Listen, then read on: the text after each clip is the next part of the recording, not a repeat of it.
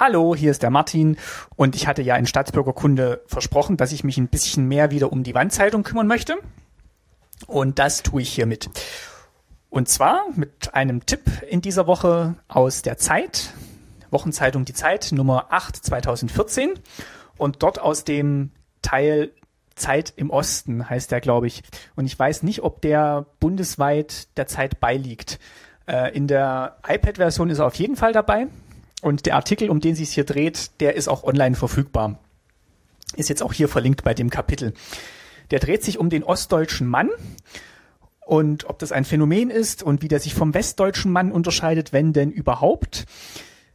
Der Artikel äh, ist ganz lesenswert, kann man sich dann auch schön eine eigene Meinung dazu bilden. Was aber besonders ist an dem Artikel, ist, sind die Bilder, die dabei sind. Denn die hat nämlich der Nico Herzog gemacht, den ihr vielleicht kennt vom Bildsprache-Podcast.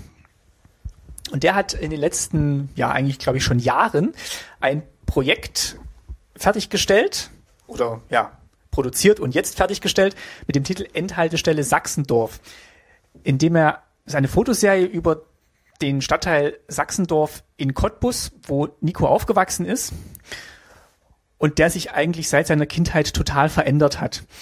Und da hat er wirklich ein wunderbares Fotoprojekt draus gemacht, hat das jetzt, glaube ich, auch in einer kleinen Ausstellung präsentiert und äh, ja, als seine Abschlussarbeit auch vorstellen müssen.